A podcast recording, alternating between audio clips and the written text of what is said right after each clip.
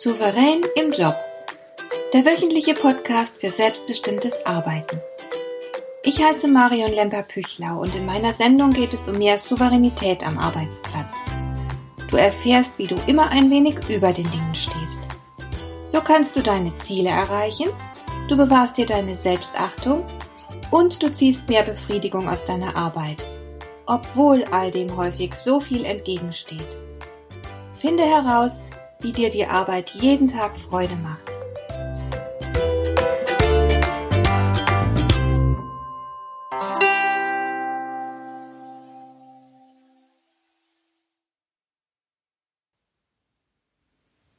Hallo, ich begrüße dich zu unserer zweiten Folge, in der ich dir zeige, wie du zum Glückspilz werden kannst und wie du die Anzahl der glücklichen Zufälle in deinem Leben erhöhst.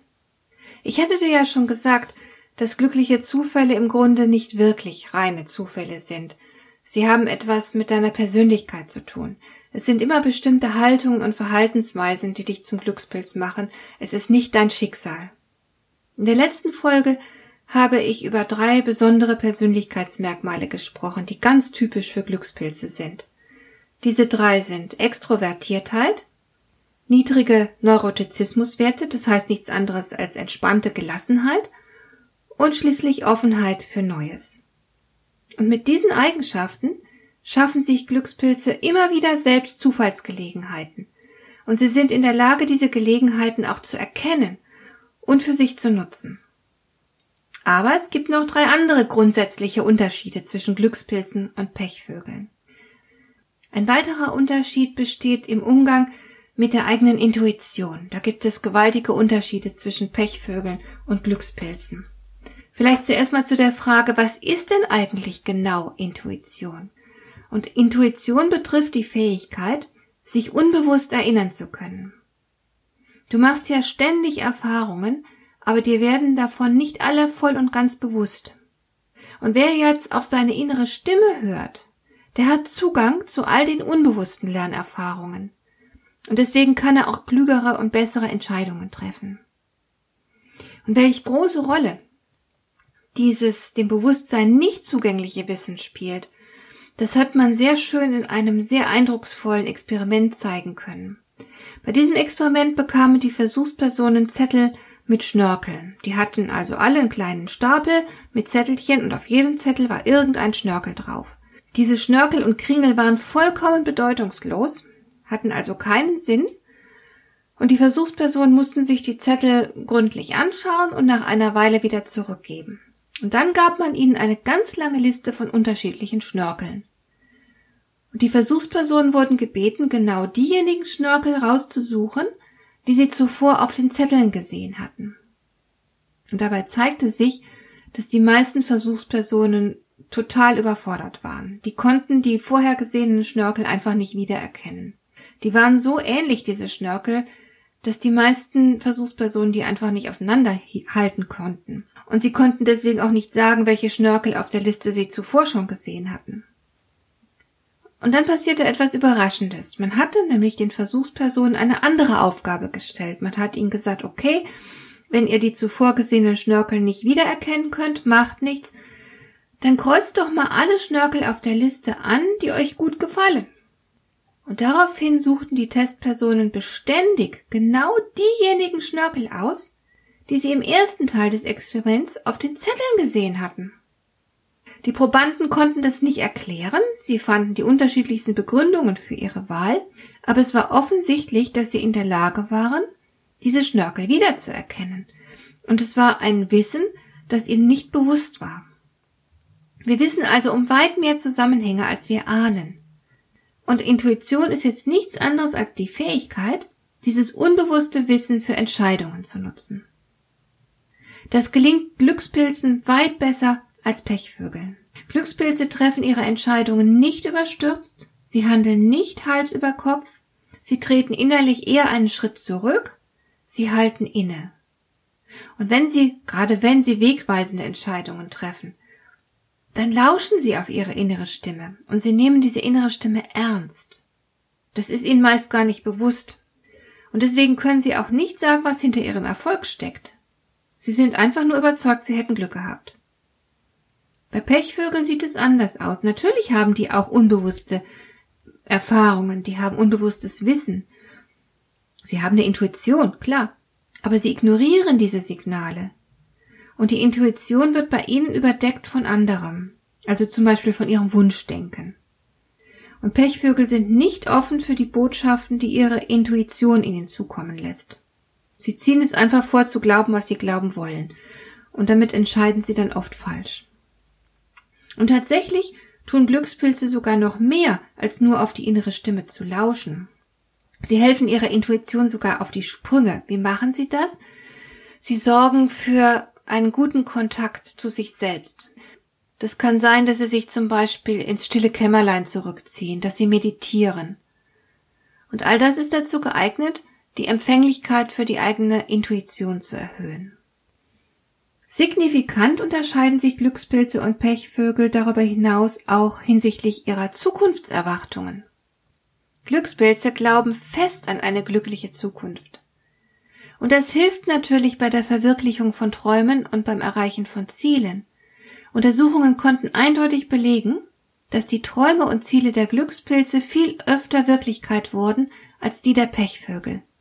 Klar ist das kein Zufall, denn der Grund für diesen Unterschied findet man natürlich in der unterschiedlichen Einstellung der Glückspilze und der Pechvögel. Richard Wiseman fand heraus, dass diese beiden Gruppen sich hinsichtlich ihrer Zukunftsvorstellungen gleich auf dreierlei Weisen unterscheiden. Erstens erwarten Glückspilze, dass ihre Glückssträhne auch in Zukunft anhalten wird.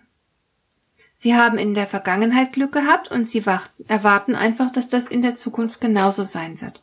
Und bei Pechvögeln ist es genau umgekehrt. Die hatten in der Vergangenheit Pech und erwarten auch für die Zukunft Pech. Das konnte man anhand vieler Tests immer wieder belegen. Worin sich Glückspilze und Pechvögel da dann ähneln und gleich sind, ist einfach die Tatsache, dass sie ihre Erwartungen an die Zukunft aus der Vergangenheit ableiten. Interessant dabei ist, dass diese Erwartungen sehr stabil sind. Es ist ja so, dass auch Glückspilze mal Pech haben. Und dann tun sie ihr Pech einfach schulterzuckend ab und erwarten weiter für die Zukunft Gutes. Bei Pechvögel ist es genau gleich. Die haben auch mal Glück hin und wieder. Und dann halten sie ihr Glück aber für zufällig und für kurzlebig und sie erwarten, dass ihre Pechsträhne sich bald fortsetzen wird. Es gibt noch einen weiteren zweiten Unterschied hinsichtlich der Zukunftserwartungen Glückspilze glauben nämlich auch dann an ihr Glück und ihre Möglichkeiten und an die Verwirklichung ihrer Träume, an das Erreichen ihrer Ziele, wenn die Aussicht auf Erfolg ganz gering erscheint. Pechvögel hingegen nehmen sich häufig selbst jede Chance auf Erfolg. Sie erwarten Misserfolg, da die Chancen auf Erfolg vielleicht sehr gering sind, und weil sie Misserfolg erwarten, unternehmen sie erst gar keinen Versuch, ihr Ziel zu verwirklichen, sie werfen gleich die Flinte ins Korn und erreichen dann natürlich auch wirklich nichts. Glückspilze aber sind bereit, auch kleine Chancen zu nutzen. Denn auch kleine Chancen sind immerhin Chancen. Und da Glückspilze an ihren Erfolg und eine gute Zukunft glauben, verfolgen sie ihre Ziele mit Beharrlichkeit. Die geben einfach nicht so schnell auf. Und damit erhöhen sie natürlich die Wahrscheinlichkeit auf Glück und Erfolg. Und der dritte Unterschied hinsichtlich der Zukunftserwartungen hat was mit den sozialen Kontakten zu tun. Glückspilze erwarten, dass ihr Kontakt mit anderen Menschen einen positiven Verlauf nehmen wird. Natürlich handelt es sich auch hier um eine sich selbst erfüllende Prophezeiung, denn unsere Erwartungen an andere Menschen beeinflussen ja unser Verhalten ihnen gegenüber, und damit lösen sie entsprechende Verhaltensweisen beim anderen aus. Durch unser eigenes Verhalten erzeugen wir ganz oft beim anderen genau die Reaktionen, die wir erwarten. Wenn du also anderen positiv begegnest, erntest du deswegen auch höchstwahrscheinlich positive Reaktionen. Da erzähle ich dir nichts Neues, das kennst du. Und Glückspilze wissen das intuitiv und sie schaffen deshalb gute und tragfähige Beziehungen, die ihnen wirklich nützlich werden können. Sie kennen dann zufällig in Anführungszeichen jemanden, der ihnen in einer schwierigen Situation weiterhilft. Und dann gibt es noch einen vierten ganz großen Unterschied zwischen Glückspilzen und Pechvögeln. Glückspilze können nämlich Stroh zu Gold spinnen. Das heißt, sie verwandeln ihr Pech in Glück. Selbstverständlich bleibt auch das Leben eines Glückspilzes nicht frei von jedem Unglück, das ist klar. Auch Glückspilze kriegen mal den Traumjob nicht, auf den sie gehofft hatten, oder sie haben einen Autounfall oder sonst was. Und Richard Wiseman wollte jetzt wissen, wie Glückspilze mit ihrem Pech umgehen. Und ums kurz zu machen, er stellte fest, dass Glückspilze die Qualitäten eines Stehaufmännchens besitzen. Und es wird ihnen ermöglicht durch die Anwendung von vier Techniken. Erste Technik. Glückspilze suchen und finden das Glück im Unglück. Es ist ja keine Sache ausschließlich positiv oder negativ. Ob man eine Sache oder ein Ereignis als positiv oder negativ betrachtet, als Vorteil oder Nachteil, das ist in vielen Fällen einfach eine Frage des Blickwinkels. Und wenn Glückspilze Pech haben, dann suchen sie sich eben einen glücklichen Blickwinkel. Also ein Beispiel. Ein Glückspilz hat einen Autounfall und hat vielleicht einen Knochenbruch davon getragen, muss jetzt zu Hause bleiben, bis die Knochen geheilt sind. Und in, diese in dieser Zeit ähm, liest vielleicht der Glückspilz lauter gute Bücher, die er schon lange mal lesen wollte und ähm, findet irgendetwas, das ihn in seinem Leben wirklich voranbringt. Dann wird er am Ende sagen, hatte ich ein Glück, dass ich diesen Unfall hatte, sonst hätte ich womöglich jahrelang nicht die Zeit gefunden, diese tollen Bücher zu lesen. Ja? Das heißt, sie finden das Glück im Unglück. Das fällt den Pechvögeln sehr, sehr schwer. Die schaffen das nicht, weil sie sich nämlich bei einem Unglücksfall auf ihr Unglück konzentrieren. Sie fixieren sich auf das Negative. Und Glückspilze können das Glück im Unglück deutlich erkennen und sind froh darüber. Nehmen wir nochmal den Autounfall. Glückspilze erleben sich dabei etwa nicht etwa als Unglücksraben, weil sie etwas Unangenehmes erlebt haben, sondern weil sie es so glimpflich überlebt haben. Und das wiederum bestätigt sie natürlich in ihren hohen Zukunftserwartungen und damit erhöhen sie selbst die Wahrscheinlichkeit, dass sie auch weiterhin in ihrem Leben Glück haben werden. Unglückspilze machen noch was anderes. Sie suchen nicht nur das Glück im Unglück, sondern sie vergleichen sich auch zuweilen mit denen, die weniger glücklich davon gekommen sind. Und damit relativiert sich ihr eigenes Unglück und sie haben Grund zur Dankbarkeit. Der Vergleich mit Menschen, die wesentlich mehr Pech hatten, mildert natürlich die emotionalen Auswirkungen von unglücklichen Ereignissen. Die zweite Technik, derer sich die Glückspilze bedienen, um Stroh zu Gold zu spinnen, besteht darin, dass sie die Überzeugung pflegen, dass Pech sich langfristig doch noch positiv auswirken wird. Wie gesagt, die Dinge sind selten eindeutig. Und ob jetzt eine Begebenheit ein großer Segen ist oder ein großes Unglück, das lässt sich zu einem gegebenen Zeitpunkt oft gar nicht feststellen. Ich mag dazu diese kleine alte chinesische Geschichte von dem Bauern. Ich erzähle sie dir mal schnell. Das war ein Bauer, der lebte in einer sehr armen Dorfgemeinschaft. Man hielt ihn aber für gut gestellt, denn er besaß als einziger ein Pferd. Damit konnte er pflügen und Lasten befördern. Aber eines Tages lief das Pferd davon. Und die Nachbarn riefen, wie schrecklich das sei und was für ein Pech, aber der Bauer meinte nur, vielleicht. Ein paar Tage später kehrte das Pferd zurück und es brachte sogar zwei Wildpferde mit. Die Nachbarn liefen zusammen, gratulierten dem Bauern und meinten, was für ein günstiges Geschick, aber der Bauer sagte nur Vielleicht. Am nächsten Tag versuchte der Sohn des Bauern, eines der Wildpferde zu reiten. Das Pferd warf ihn ab und er brach sich ein Bein. Die Nachbarn übermittelten dem Bauern alle ihr Mitgefühl für dieses tragische Missgeschick, aber der Bauer sagte wieder nur Vielleicht. In der nächsten Woche kamen Rekrutierungsoffiziere ins Dorf. Sie holten alle jungen Männer zur Armee, nur den Sohn des Bauern wollten sie nicht. Sein Bein war ja gebrochen, er konnte nicht laufen. Und als die Nachbarn dem Bauern dann sagten, was für ein Glück er doch habe, dass er seinen Sohn behalten könne, sagte der Bauer wieder nur Vielleicht. Glückspilze weigern sich einfach, eine Begebenheit unbezweifelbar zum Unglück zu erklären. Eher denken sie sich, Ah ja, wer weiß, wozu das letzten Endes gut war. Das heißt, sie erwarten, dass sie langfristig von dieser Erfahrung profitieren können. Und das macht es ihnen natürlich viel leichter, ähm, ein Unglück zu akzeptieren. Sie können es viel gelassener hinnehmen und sie erholen sich auch schneller davon. Dann gibt es noch eine dritte Technik, wie Glückspilze Stroh zu Gold spinnen. Diese Technik besteht darin, dass sie einfach vergangenes Unglück loslassen. Sie grübeln nicht lange darüber nach. Sie unterscheiden sich darin ganz wesentlich von den Pechvögeln. Denn Pechvögel neigen dazu, sich innerlich wieder und wieder mit ihrem Pech zu beschäftigen. Und dabei drehen sich die Gedanken im Kreis, wie das halt bei Grübeleien so ist. Glückspilze richten aber ihren Blick auf die Zukunft. Sie verharren nicht bei Ereignissen, die für sie negativ waren. Sie sagen sich vielleicht, ja, das war halt mal eine Erfahrung, so kann es einem gehen, und sind dann vielleicht für die Zukunft sogar gewappnet. Und es ist natürlich auch viel klüger so, denn Untersuchungen zufolge werden Menschen, deren Gedanken sich ständig um negative Erfahrungen drehen, die werden mit der Zeit schwermütig. Die schrauben sich immer tiefer in eine elende Stimmung hinein. Und das negative Weltbild der Pechvögel verdichtet und verdüstert sich dann zunehmend, und je düsterer die Stimmung, desto unwahrscheinlicher werden glückliche Episoden und Erfolgserlebnisse. Glückspilze hingegen erhalten sich ihre glückliche Lebensperspektive, indem sie einfach dem Negativen keine Herrschaft über ihre Gedanken erlauben. Sie lassen Negatives einfach los und wenden sich einer glücklichen Zukunft zu. Und noch eine vierte Technik, wie Glückspilze Stroh zu Gold spinnen. Sie lernen etwas aus ihren Misserfolgen, aus ihrem Unglück, aus ihrem Pech und sie nutzen diese Erkenntnis für die Zukunft, um dem Pech in Zukunft bewusst und aktiv vorzubeugen. Wenn Pechvögel Missgeschicke erleben oder Fehlschläge einstecken müssen, dann geben sie relativ schnell auf. Wenn sie merken, dass ihre Bemühungen nicht von Erfolg gekrönt sind, dann stellen sie halt ihre Bemühungen bald ein. Und sie resignieren, wenn ihnen der Weg versperrt ist. Ganz anders die Glückspilze.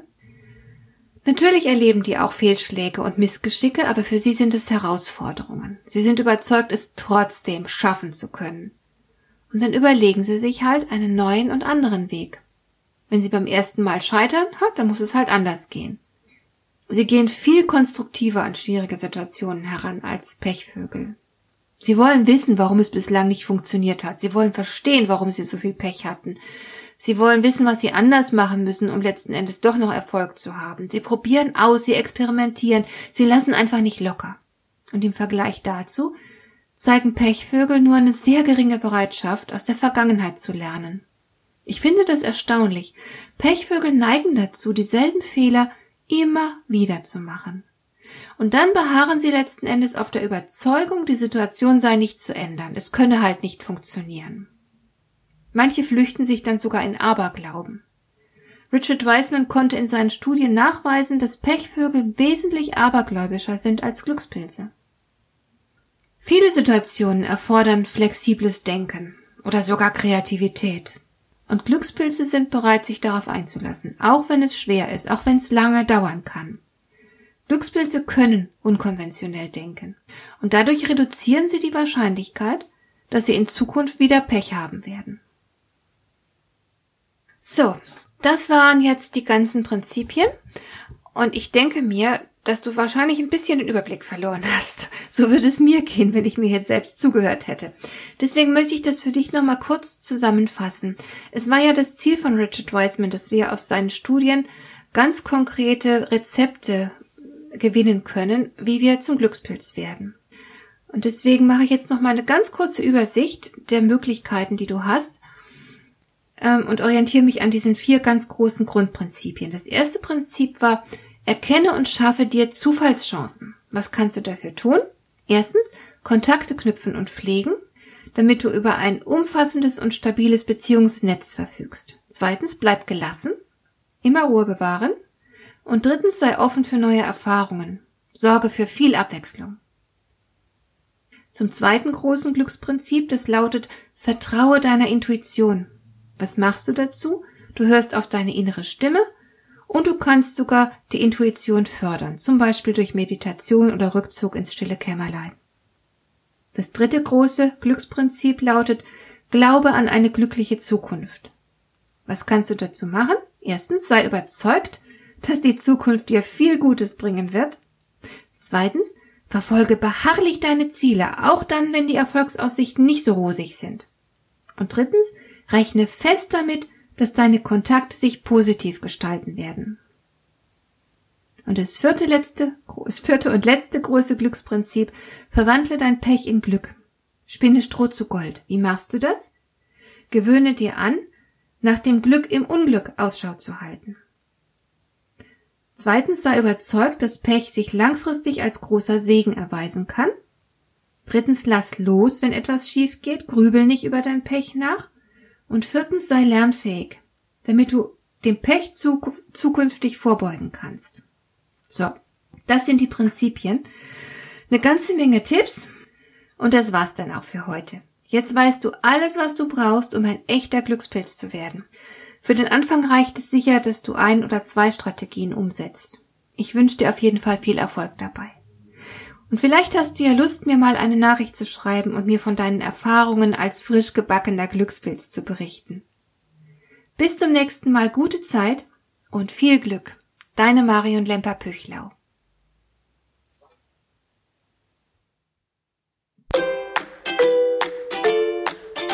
Dir gefällt dieser Podcast? Dann bewerte ihn doch mit einer Sternebewertung und Rezension in iTunes. Das hilft einerseits, diese Sendung noch weiter zu verbessern und andererseits, sie für andere Interessierte noch sichtbarer zu machen. Besuche auch meine Webseite lemper-büchlau.com. Dort findest du ein paar nützliche und kostenlose Downloads, die dir weitere Anregungen für deine Arbeit liefern. Das war die heutige Ausgabe von Souverän im Job. Schön, dass du zugehört hast. Ich wünsche dir viel Spaß und Erfolg bei der Gestaltung deiner Arbeit.